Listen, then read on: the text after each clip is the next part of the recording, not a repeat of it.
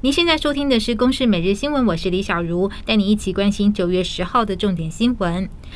中央气象局今晨五点半对第十四号强烈台风灿树发布海上台风警报。灿树在四十八小时内从热带型低气压快速增强为等同五级飓风的强度，最新路径紧贴东半部的海岸线，不排除登陆可能。若路径无太大变化，今天下午五点半会发布陆上台风警报。未来东半部放台风假的几率很高。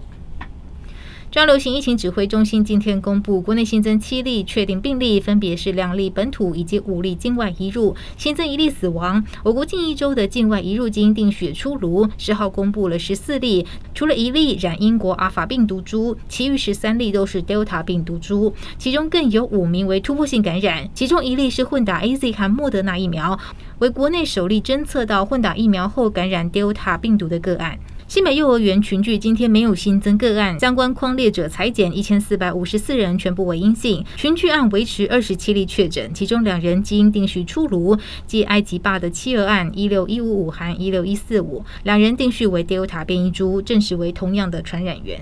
疫情延烧，台北市松山区某国中因为一名学生染疫，该校停课一日，该班停课十四天。学校表示，确诊学生开学以来都有到校。课后还有上私人家教班，直到九号胸闷不适才筛检确诊。今天下午起分流筛检全校学生。指挥官陈时中表示，感染源离清中，而此国中生读国小的妹妹采检为阴性。文山区有一所国中老师以及一家幼儿园的教职员，因为与板桥确诊的装修工人足迹重叠，任职的学校和班级今天皆预防性停课。医疗发现两名老师和装修工人曾经在同一个诊所看病，该诊所的医护也全数隔离采检。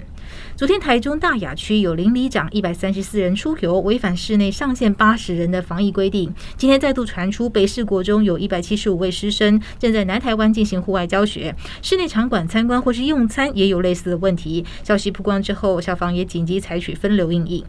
中横公路台八线一百一十七点五 K 关元路段，今天经传吊车翻覆坠谷意外，一辆施工中的大吊车突然失去平衡，倒退滑行，撞击后方四辆的轿车，碾毙了两名妇女后翻车坠落三十公尺的深山谷。美国总统拜登与中国国家主席习近平今年二月首度通话后，两人在美国时间九号再度通话，针对双方利益一致与分歧领域广泛讨论，试图确保两国竞争不会演变成冲突。